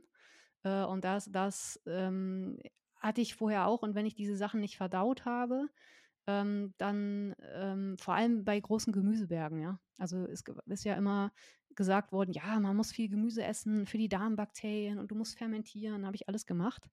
Ähm, und das immer fleißig essen und mindestens so und so viel und so. Und das hat dann einfach, ich sah aus wie im siebten Monat schwanger. Man hat mich auch mal gefragt, ob ich schwanger wäre im Büro. Und es war unfassbar schlimm. Ich hatte halt Luft da drin, Wasser da drin. Daher ist es, es für dieses System, es macht für mich auch heute keinen Sinn mehr, wenn man bedenkt, wie klein, und ich durfte das jetzt schon öfter mal sehen, wie klein dieser Magenausgang ist äh, und wie sehr Gemüse im Magen aufbläht. Und dann muss das durch diesen ganz schmalen Zwölffingerdarm in diesen Dünndarm, der auch nicht dafür gemacht ist, so Blähzeug aufzunehmen. Und dann Ja. nur um in dem Darmabschnitt, in dem Dickdarmabschnitt, wo die meisten Bakterien sitzen, der bei uns total kurz ist im Verhältnis zu äh, pflanzenfressenden Affen, ähm, äh, diese Bakterien zu füttern, die mir dann was Gutes tun sollen. Das ergibt für mich Mhm. äh, rein von der Story her überhaupt keinen Sinn. Und das Beste ist, meine beste Freundin, die ist äh, Ärztin, ähm, die ähm, schallt halt gerne und guckt und macht. Und ich hatte mal so eine Interkostalneuralgie, das heißt, äh, es gibt so einen über den Brustnerv, äh, über der Brust gibt so einen Nerv, der war entzündet. Und ähm, da hatte ich äh, schon Carnivore gegessen und ich bin dann zu ihr ins Krankenhaus und ähm, sie hat äh, mich wollte überall mal schallen und hat sich dann meinen Magen angeguckt und hat gesagt, boah, ist der winzig. Und ähm, klar, ich habe ich hatte habe ich gesagt, wie der ist winzig. Ich habe gerade zwei Burger, also zwei, also ich hatte richtig Hunger, ich hatte viel zu viel gegessen, also 280 Gramm Patties. äh, Burger Patties und dann habe ich gesagt, wieso soll mein Magen klein sein? Da sind zwei Patties drin. Ja, der ist winzig. Natürlich, äh, wenn ich die ganze, den ganzen Tag Leute habe, die ich irgendwie schalle und ich sehe Mägen, wo Berge von Gemüse drin sind, die aufblähen, die ganze Magensäure aufsaugen und aufgehen wie ein Schwamm, ähm, dann erschließt sich mir, dass das für das System nicht gut ist und übrigens auch wenn ich dazu Fleisch esse, ich habe ja keine Magensäure mehr. Die wird ja von dem Gemüse praktisch auf, also von diesen Ballaststoffformen einfach aufgesogen. Das ergibt für mich keinen Sinn. Und ähm, das Ja. habe ich mit, äh, hatte ich mit Keto schon nicht mehr. Ähm, also in dem Moment, wo ich ganz high Fett gegessen habe. Ähm, und da hatte ich nur einmal am Tag Gemüse gegessen, äh, weil ich gemerkt habe, okay, das geht nicht. Ähm, da hatte ich dann schon, schon fast keinen Blähbauch mehr und mit Carnivus ganz weg. Also ich habe auch keine Blähungen. Also wenn Leute mir erzählen, sie haben ständig Blähungen, dann weiß ich, da läuft da schon was nicht. Also Mhm. keine Mhm. merkbaren, ne? Das Gase abgehen ist klar, aber keine merkbaren. Ja, also ähm, der Dünndarm ist meiner Ansicht nach dazu ausgelegt, vor allem eigentlich eine flüssige, eine fast flüssige Konsistenz weiter zu befördern und nicht ähm, eine, eine, ja, eine Masse, die also nur aus Ballast besteht. Und das Zweite ist wohl, dass der Dickdarm, dass die Bakterien, die wir im Dickdarm haben und die Bakterien, die dort vielleicht auch Butyrate, also sprich ähm, produ ähm, äh, produzieren, dass wir diese, Säu ähm, diese Produkte, aus, von den, die diese Bakterien dort produzieren, überhaupt nicht mehr aufnehmen können, weil die Nährstoffaufnahme findet ja eigentlich im Dünndarm statt. Ja. Die ist im Dickdarm längst, da ist Schluss. Sense, aus dem Dickdarm nehmen wir nichts auf. Das beste Beispiel ist eigentlich der Vitamin B12-Mangel bei Veganern, denn äh, normalerweise sollten die Bakterien im Dickdarm Vitamin B12 produzieren. Aber anscheinend haben gerade Vegetarier und Veganer alle einen Vitamin B12-Mangel. Das heißt also, was dort an Vitaminen hergestellt wird im Dickdarm, kann unser Körper überhaupt nicht aufnehmen. Also es gibt für mich, ergibt für mich keinen Sinn. Also der Dickdarmabschnitt ist der hm, Entsorgungsabschnitt. Äh, wie du sagst, die Aufnahme von Nährstoffen findet ausschließlich im Dünndarm statt. Ähm, und äh, wenn dann Unverdautes unten ankommt, dann gibt es Bakterien, die sich darum kümmern, ja. Aber ich glaube nicht, dass es deshalb sinnvoll ist, äh, lauter Sachen zu essen, die da unten unverdaut ankommen. Und ähm, die, dass Bakterien das eine oder andere produzieren, ähm, in welcher Form man das wie festgestellt hat, das halte ich auch ganz oft, also in so Studien, ich halte das auch ganz oft für fragwürdig. Äh, wir haben auch keine mehreren Mägen wie Kühe und sowas. Also ich sehe nicht, dass wir unbedingt dazu ausgelegt sind, ähm, ähm, die Pflanzenfresser der Nation zu sein. Ähm, und ich sehe da auch keinen echten Vorteil drin. Ich sehe das auch als Fallback-Food, ähm, um zu überleben. Und da muss man dann auch sagen, ähm, die ganzen pflanzlichen Nahrungssachen, die wir da bekommen, sind ja auch gezüchtet. Also ähm, wenn man sich anschaut, wie sowas früher ausgesehen hat, ich glaube, das hätte ich mit der Kneifzange nicht angefasst. Und wenn ich sehe, was Leute für einen Aufwand betreiben, um zum Beispiel irgendwelche Bohnen oder Saaten in Anführungsstrichen verdaulich zu machen, also wie lange sie das einweichen, fermentieren, unter Druck garen, um sowas essen zu können, sowas hätte ja früher niemand gekonnt. Also das, das ergibt für mich auch keinen Sinn. Hm, äh, da, glaube ich, äh, bedarf es einfach mal anderer Forschung. Ähm, und ähm, da ist ja die Frage, wann sowas mal, mal wirklich stattfindet. Ne? Ja, grundsätzlich der Gedanke, dass der Mensch gekochtes besser verdauen kann als gebratenes oder rohes, macht überhaupt gar keinen Sinn. Denn kochen konnte der Mensch ja erst, als er bereits Kochgefäße ähm, erfunden hatte. Vorher hat man über dem Feuer mal etwas braten können oder eben die Dinge roh essen können. Also das, dieser Kochprozess, der, der, kam eigentlich wirklich relativ spät, glaube ich, in der Entwicklung des Menschen. Ja, die Frage ist ja grundsätzlich, inwieweit ähm, unsere Anpassung an was, und das ist sicherlich individuell, auch wirklich stattgefunden hat.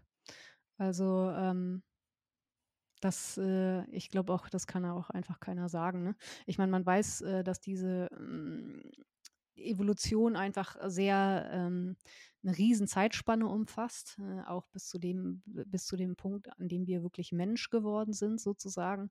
Und wenn man sich vorstellt, dass man äh, was man vor 10.000 Jahren angefangen hat oder nicht nicht angefangen hat, dann halte ich es auch für sehr unwahrscheinlich, dass wir uns an zum Beispiel Getreide oder sowas angepasst haben. Also ich ähm, Glaube ich, glaube ich nicht. Ich glaube, das ist für jeden ja. schlecht. Das ist was, was dick macht. Es gibt natürlich immer zwei so Varianten. Ich gehörte auch dazu, ich wurde immer dünner. Auch das ist nicht gesund. Ähm, ich hatte keine Muskelmasse. Muscle Wastement ist auch so typisch für Hashimoto. Aber auch sehe ich auch bei anderen Menschen, ähm, die einfach so, ich sag mal, eher in die vegetarische, vegane Richtung essen. Ähm, das äh, ist auch nicht gesund. Also da brauche ich keine, da brauche ich nicht dann brauche ich nicht differenzieren zwischen dünn und dick. Das ist für mich kein Gesundheitszustand dann. Also das definiert es nicht. Ähm. Genau. Also meine Beobachtung ist eigentlich, dass es immer mehr Menschen gibt, die entweder dürr sind, keine Muskulatur haben, hager sind, oder es gibt Menschen, die etwas mollig sind, aber es gibt selten Menschen, die einfach nur ähm, eine, eine gute Muskelstruktur haben, die einfach nur so dazwischen sind mit, mit, mit einer guten ja, mit einem guten Muskelanteil.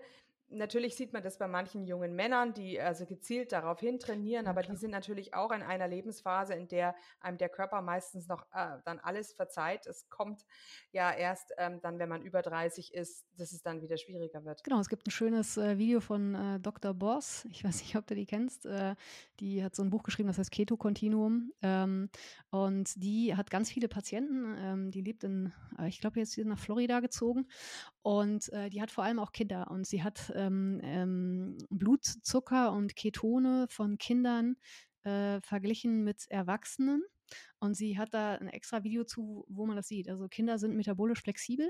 Also mal, wir schließen mal die auf, die per se krank sind, weil die Mütter das Kind richtig haben in den Brunnen fallen lassen.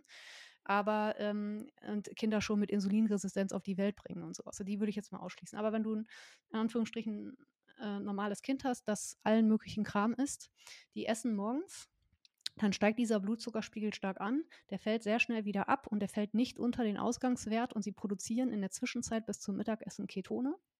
Dann steigt der Blutzuckerspiegel wieder an, dann fällt er wieder ab, sie produzieren Ketone und sie essen relativ früh zu Abend.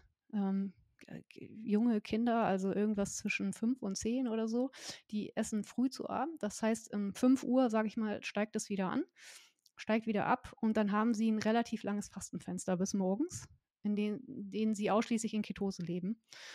Und ähm, bei Erwachsenen, äh, die diese metabolische Flexibilität nicht mehr haben, ist es gar nicht machbar. Also da sehen diese Kurven einfach ganz anders aus. Und ähm, klar, dann zeigt sie auch, wie diese Krankheiten entstehen. Und ähm, wenn dann jemand äh, am Ende Typ 2 Diabetes hat, dann ist das Kind, also wenn er diagnostiziert wird mit sowas, dann ist das Kind schon richtig in den Brunnen gefallen. Das heißt, den ganzen Weg davor betrachtet unsere Medizin überhaupt nicht und gibt auch kein Geld dafür aus, das zu diagnostizieren. Das ist Hm, das ja. Traurige daran. Also. Könntest du diese Ärztin mal buchstabieren? Einfach Ba- äh, Boss, BOZ. B-O-S-S? Ja, ich glaube, die heißt B-O-Z. BOZ, sie heißt Boss, Bosworth oder irgendwie so. Und ähm, genau, sie nennt sich Dr. Dr. Boss. Ähm, genau, Annette Bosworth heißt sie. Okay, Klassischer okay. MD. Mhm. Ähm, bin nicht immer ganz ihrer Meinung. ne? Es gibt ja auch viele äh, Conflicting, äh, ich sag mal, also Konflikte zwischen diesen ganzen äh, Spezialisten oder mh, Kennern auch in der Carnivore-Szene. Macht man das eine oder macht man das andere? Ähm, ich bin immer der Meinung, das muss man für sich selbst ausprobieren und das lohnt sich auch. Und ich glaube schon auch, dass Menschen durchaus ein bisschen unterschiedlich sind, aber ich glaube, das Gros von, von äh, viel Fett, äh, ausreichend Eiweiß, aber auch nicht übertrieben viel Eiweiß, ähm, wird für den Normalmenschen sicherlich ähnlich sein. Bin ich jetzt ein Superathlet und mache andere Sachen, dann habe ich wieder ein Extrem, auf das ich extrem reagieren muss. Ähm, das geht in alle möglichen Richtungen, aber das Gros, glaube ich, ähm, kommt mit, dieser, mit diesen Ratios äh, super zurecht. Mhm. Jetzt waren wir im Grunde gerade bei dem Thema Muskeln. Ähm, du hast also da auch Erfahrungen gemacht, eben mit deinem, äh, deinem eigenen ähm, ähm, Muskelapparat. Ja, ich hatte halt äh, früher dieses klassische Muscle Wastement. Also ich habe versucht, Muskeln aufzubauen. Ich habe mein Leben lang Sport gemacht, äh, trotz aller Widerstände. Ähm, und habe immer versucht, Muskelmasse aufzubauen. Das ging aber einfach nicht. Also, ähm, und das äh, mal hat man einen Tag das Gefühl gehabt, jo, jetzt, das hat mal was gebracht. Ähm, und ähm, am nächsten Tag ging es auch noch und am übernächsten Tag war das Thema wieder durch. Und ähm, das geht aber auch einher mit dieser Autoimmunität. Aber ich denke auch, dass das durchaus für Menschen, die sich ähm, für sich nicht gut ernähren, auch einfach ähm, eine große Rolle spielen kann, was sie da essen. Und meine Erfahrung ist mit Keto, also sobald ich Carnivore angefangen habe, war das Thema durch. Das heißt, die, allein die schiere Eiweißmenge und dadurch, dass ich in der Lage war, das zumindest annähernd zu verdauen im Verhältnis zu Pflanzenstoffen mit Fleisch, was ich ja überhaupt nicht verdaut habe, hat dieses Muscle Wastement, also dieser Verlust von Muskelmasse aufgehört und ich habe natürlich auch an Gewicht zugelegt. Also ich glaube, in meinen schlimmsten Zeiten habe ich 50 Kilogramm gewogen bei 1,67 ähm, und ähm, jetzt wiege ich immer 58 bis 60 Kilo und ähm, habe auch sichtbare Muskelmasse und ähm, das ist halt einfach deutlich besser geworden. Was man sagen muss, ist mit Schilddrüsenhormonen finde ich es schwierig, ähm, richtigen Aufbau zu betreiben, also viel Aufbau. Also sagen wir mal, wenn man mehr haben wollen würde, dann ist das durchaus schwer. Ich glaube, das ist meine persönliche Meinung, dass man mit Schilddrüsenhormonen, die man von außen zugibt, nie so den Körper gut steuern kann, wie er das selber kann. Ich glaube, diese Illusion kann ich jedem nehmen. Ähm, man kann sich damit gut, gut fühlen, aber man wird kein Leistungssportler werden äh, und man wird auch kein, ja, nicht, nicht, wenn man super, super drauf anlegt, so ein Sixpack-Träger. Ich glaube einfach, ähm, der Körper produziert bedarfsgerecht. Das ist ein Just-in-Time-Verfahren äh, und er weiß genau, wo was fehlt und wir werfen etwas von außen zu, wo wir von hoffen, dass es ungefähr passt und das in jeder Situation. Das wird nie so gut funktionieren, wie der Körper das selbst kann. Und auch das ist für mich ein Grund, ähm, zu versuchen, von diesen Hormonen halt wegzubleiben und ich würde auch keinem, ich weiß, das ist immer leicht gesagt, aber wenn man unfassbare Symptome hat, dann will man einfach eine Lösung haben. Das verstehe ich auch, aber ich würde jedem raten, wenn er nicht unbedingt muss und das sonst nicht aushalten kann, nicht alles andere zuerst zu probieren, bevor ich anfange, Hormone zu nehmen. Mm, ja, ja. Das betrifft eben wahrscheinlich auch Dinge wie die Antibabypille oder auch ja, Katastrophe muss Leute, ja, ja auch Hormone in den Wechseljahren, das ist ja auch eine bekannte Sache. Wer weiß, was das alles für Auswirkungen hat. Man bringt einfach immer das System auch total durcheinander. Ne? Ja, vor allem, genau, man kann es von außen nicht ermessen. Man muss auch wissen, dass wenn man zum Beispiel nur Progesteron und bioidentisches Progesteron nimmt äh, und keine synthetischen Sachen nimmt, dass man das in verschiedenste andere Sachen umwandeln kann. Also ich kann so viel, ich hatte alle Sexualhormone in, im Keller und ich konnte mit Progesteron, das lässt, das, der Körper kann das in Östrogen umwandeln. Ähm, das heißt, der Körper entscheidet dann, was er damit macht. Und wenn ich super gestresst bin und ich habe vielleicht schon eine Östrogendominanz und ich denke, ich nehme Progesteron, dann kann ich davon ausgehen, dass der vielleicht einen Teil davon, weil diese Stressachse bedient wird und diese Stressachse ist an, also durchlaufen diese Sachen auch immer diese Stressachse, dass er vielleicht einen Teil in das Östrogen noch zusätzlich schiebt, wo ich eh schon eine Östrogendominanz habe, und den restlichen Teil für Cortisol verwendet. Ähm, das macht ja keinen Sinn. Also was ist dann das ist keine Lösung. Das ist eine kurzfristige Symptombehandlung. Sie kann helfen, den Stress etwas wegzunehmen, weil man Potenzial für Cortisol hat.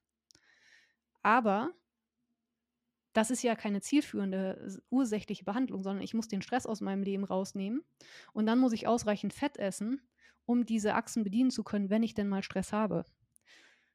Und die sind auch nicht ausgelegt auf dauerhaften Stress, das muss man ganz klar sagen. Ja, ja, ja, genau, genau. Das denke ich auch.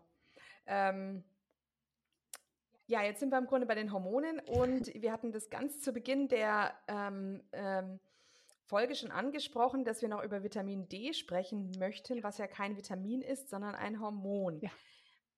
Ja, vielleicht könntest du uns noch dazu deine Ansicht so zu, ja, wie hoch sollte ein Vitaminpegel sein? Ähm, sollte man Vitamin D supplementieren? Wenn ja, wann? Und ähm, genau. Ja, da gibt es viele Meinungen zu, ähm, auch unter den Spezialisten. Ich bin kein Spezialist, ähm, deshalb, was ich sage, ist meine persönliche Meinung. das möchte ich manchmal dazu sagen, ja, weil, ähm, wie gesagt, Menschen laufen Stories hinterher und es gibt unfassbar dämliche Stories da draußen im Internet. Ähm, meine Meinung dazu ist, dass, ähm, dass ich denken würde, dass wenn man sich karnivor ernährt und fettreich genug ernährt und ähm, Leber inkludiert, nicht in Massen, aber zumindest mal inkludiert, vielleicht sowas wie Eggyolk, also ähm, wie es Eigelb ähm, isst äh, und solche Sachen. Und durchaus auch, wenn man grasgefütterte Tiere isst, also die wirklich draußen sind, dass man ausreichend Vitamin D bekommt über die Nahrung. Ich glaube nicht, dass man es supplementieren muss. Jetzt muss man gesunde und kranke Menschen vielleicht unterscheiden. Ähm, viele werden jetzt wahrscheinlich sagen, ja, aber ich habe MS und es gibt das Coimbra-Protokoll und da wird mit Hochdosen äh, Vitamin D gearbeitet äh, und das ist sehr erfolgreich. Ja, stimmt, aber man muss auch sagen, der ähm, Coimbra macht nicht nur das, sondern er macht auch ein riesen Lifestyle-Thema drumherum. Und ähm, das, was ich bisher gelesen habe, ich beschäftige mich jetzt nicht täglich damit, aber ein Dr. Jack Cruz, das ist ein Neurosurgeon, also ein ähm, Neurochirurg in den USA, der ist ein bisschen crazy, aber der beschäftigt sich sehr tiefgehend mit solchen Sachen. Der hat gesagt, mit dieser von außen zugeführten äh, Vitamin D, äh, mit diesen Vitamin D-Tropfen würde man das Immunsystem leicht supprimieren. Was ja in einem. Fall, wenn ich ein überschießendes Immunsystem habe, und das bei Autoimmunerkrankungen sind Leute oft TH1-dominant, das heißt, das Immunsystem ballert gleich bei jedem bisschen auf alles, was nicht bei drei auf den Bäumen ist, ähm, dann würde das vielleicht helfen. Also ähm, das kann ich nachvollziehen. Ne, es gibt ja auch diese Rezeptoren, das heißt, das Vitamin, was man misst, dieses 25-OH, das muss an ähm, muss andocken und dann muss umgewandelt werden in eine aktive Form. Das heißt, es macht durchaus auch Sinn, mehr zu messen als nur diesen, diesen Speicherwert. Ähm, auch das habe ich schon oft gelesen, dass man einfach einen niedrigen Speicherwert haben kann, aber ein völlig äh, gutes ähm, Calcitrol, also ein 1,25 OH Vitamin D, das aktive Hormon. Und am Ende ist es ein Hormon, was man von außen zuführt. Und dann kommt noch dazu, die, das wird irgendwie aus, lass mich nicht lügen, ich weiß es nicht genau jetzt, aber aus Wollwachs oder sowas gemacht. Ähm, mhm. Da muss ich mir die Frage stellen, was das noch mit einem mit unserem Hormonsystem per se zu tun hat. Also ich würde es nicht machen und ich kann sagen, seitdem ich ähm, High-Fat Carnivore esse und ich hatte immer niedrig, sehr niedrige Spiegel, egal ob ich in der Sonne war oder nicht. Und ja, ich habe auch diese ganzen Gentests machen lassen mit diesen ähm, äh, VDR, äh, ich habe sie alle hm, praktisch heterozygot, das heißt, diese Blaupause für dieses äh, VDR, was eine Rolle spielt, wenn man das mal äh, googeln möchte, also dieser Vitamin D-Rezeptor, ähm, äh, die Blaupause dafür ist bei mir genetisch verändert und zwar von Mutter und Vater. Ähm, und damit äh, ist ähm, kann, kann, es ist kein Muss, kann die Umwandlung in das Aktive schwieriger sein. Ähm, und, aber ich habe kein Problem damit. Also seit ich Carnivore esse, ähm, ich habe jetzt messen lassen, ich war irgendwie bei 56 oder 53. Ähm, ist für mich völlig ausreichend und ich komme aus dem Winter. Ich habe es letztes Jahr messen lassen und zwar im Februar, Ende Februar. Und da war ich bei demselben Wert. Also ähm, ich habe mir auch nochmal vorgenommen, das jetzt durch den Winter zu äh, begleiten. Ich gehe mal in freie, ein freies Labor. Äh, kann man überall mal gucken. Ähm, die gibt es überall. Man kann, man kann sich sagen lassen, was das kostet. Man kann sich Termine geben lassen. Man kann die Sachen selber messen lassen. Wenn man als Kassenpatient kommt, ist das auch im Verhältnis bezahlbar, wie ich finde. Man kann es sich auch ersparen, weil Messen, äh, finde ich, bringt sehr viel, um zu verstehen, bringt das was, was ich mache. Und vielleicht, um ein paar genannt zu haben, da gibt es sicherlich Fragen zu. Es gibt das SynLab, ähm, das gibt es in Leverkusen, das gibt es mitten in München, die machen das alle. Die gibt es überall, ein Riesenlabor. Ähm, die MVZ-Labore machen das oft, gibt es in, weiß ich nicht, Augsburg, gibt es überall eigentlich. Ähm, bei mir macht es ein kleines lokales, also wer in der Ecke Mönchengladbach wohnt, der geht zum Stein. Äh, Labor ruft da einfach an. Äh, zwischen 8 und 12 kann man zur Blutabnahme gehen. Ähm, es gibt äh, Wisplinghoff macht das. Äh, Quade macht das. Also es gibt wirklich ganz viele Labore, die das machen und die das auch durch Corona wegmachen. Und das würde ich jedem ans Herz mhm. legen, sich damit zu beschäftigen, was sind die Parameter für mich, die wichtig sind und die mal messen zu lassen und dann nicht auszuflippen, wenn man sich Fettwerte oder sowas anguckt, sondern zu, das versuchen zu verstehen, auch bei Schilddrüsenwerten und dann hinzugehen und Maßnahmen zu ergreifen, die man für sich persönlich als richtig und wichtig erachtet und dann wieder messen zu gehen und zu sehen, ob es auch was gebracht hat. Jetzt bin ich, ist, bin ich bei, äh, ist es natürlich so, dass nicht jeder Laborwert, glaube ich, auch immer ein vollständiges Bild über die Problemlage gibt. Aber es ist für mich ein Part, der unfassbar gut helfen kann, ähm, um Dinge zu justieren. Und das gilt übrigens auch für Blutzucker messen, Ketone messen. Ich höre rauf und runter auf, in diesen Facebook-Foren, ja, mh, und was die alles essen und so. Und da kann ich da brauche ich, das brauche ich gar nicht zu wissen. Die essen so viel Eiweiß, die sind total im Zuckerstoffwechsel. Da brauche ich, da sage ich, geh mal messen. Dann sage ich, nein, muss ich nicht. dann sage ich, ja. Aber dann erkennst du dein Problem auch nicht. Ja, mhm. du trägst eben auch ein CGM. Ja. Ja, ein Continuous Glucose Monitor, also ich äh, den Freestyle Libre 3. Ähm, den finde ich, der ist für Diabetiker. Das heißt, der ist geeicht. Ähm, ich finde den deshalb so praktisch, weil man es da am besten ablesen kann. Den kann man mit Bluetooth verbinden und muss sein Handy halt dabei haben. Und dann wird man sehen, ähm, diesen Verlauf sehen und auch das hilft total. Es ist eine Messung im Gewebe, die kann unterschiedlich sein zum Blut, aber die Differenzen sind nicht so riesig. Der kann manchmal ein bisschen falsch hoch und ein bisschen falsch niedrig anzeigen, je nach Konstellation. Aber es ist alles nicht schlimm, man sieht halt die Veränderungen und ich glaube, das ist essentiell. Es gibt noch den Super Sapiens, der ist für Sportler gedacht, der ist auch von Abbott. Ähm, der ist auch relativ teuer im Verhältnis. Äh, ich finde die App und wie das angezeigt wird, ich habe sowas früher nämlich schon verwendet. Und als er rauskam, habe ich mir direkt was geben lassen. Ähm, weil diesen Freestyle Liebe 2, den, den musste man immer abscannen. Und es gibt, glaube ich, noch Dexacom, aber das ist bei uns nicht so üblich. Das ist eher in den USA, glaube ich. Genau. Oder Dexcom oder irgendwie so. Mhm. müsste ich jetzt auch echt ehrlicherweise googeln. Genau, und das gibt einem unfassbar viele Insights und ähm, man kann auch Carnivore für sich echt schlecht gestalten. Ja, ja, ja, genau, genau, das denke ich auch.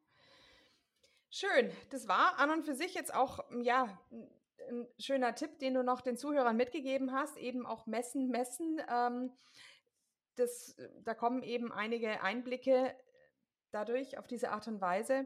Vielleicht gibt es noch etwas, was du den Zuhörern mit auf den Weg geben möchtest?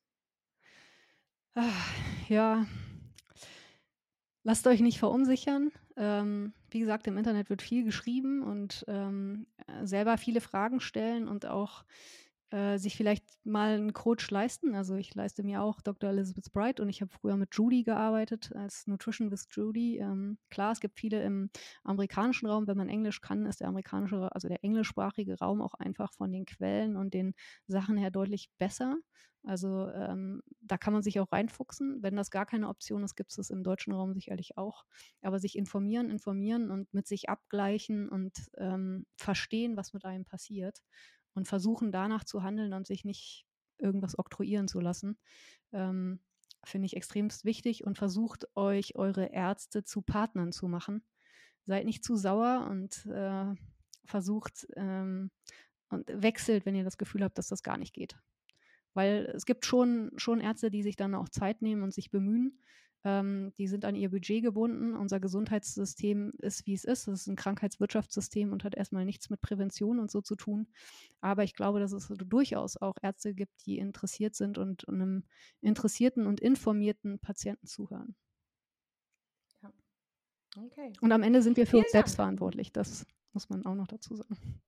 Sorry. Genau. Mhm. Ja, also vielen Dank, war eine, ein unheimlich großer, intensiver Rundumschlag. Und ich bin froh, dass wir eben jetzt auch mal so intensiv über die Schilddrüse, aber wir haben ja auch sonst über viele Hormone und ähm, High-Fat Carnivore, die Vorteile diesbezüglich geredet. Ja, vielen Dank, Yvonne. Bis vielleicht irgendwann. Wir bleiben in Kontakt. Ja, ne? sehr gerne. Vielen Dank, Andrea. Bis demnächst. Tschüss. Ja, tschüss. Und hier unser Haftungsausschluss. Alle Inhalte im Podcast werden von uns mit größter Sorgfalt recherchiert und publiziert. Dennoch übernehmen wir keine Haftung für die Richtigkeit, Vollständigkeit oder Aktualität der Informationen. Sie stellen unsere persönliche, subjektive Meinung dar und ersetzen auch keine medizinische Diagnose oder ärztliche Beratung. Dasselbe gilt für unsere Gäste. Konsultieren Sie bei Fragen oder Beschwerden immer Ihren behandelnden Arzt.